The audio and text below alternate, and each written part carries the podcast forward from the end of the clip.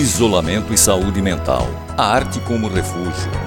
Esse título por si só seria suficiente para percebermos a importância de manter nossa mente aberta e nossa saúde mental preservada. Mas nem todos conseguem. Quando se percebe que algo sai dos eixos, é preciso buscar ajuda. É preciso encontrar algo que nos mostre quem somos e do que somos capazes.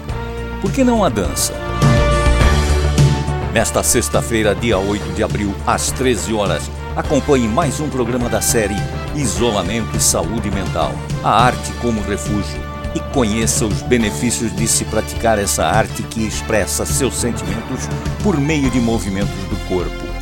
É só sintonizar 87,5 MHz no dial do seu rádio. Sexta-feira, 8 de abril, 12 horas, encontro marcado.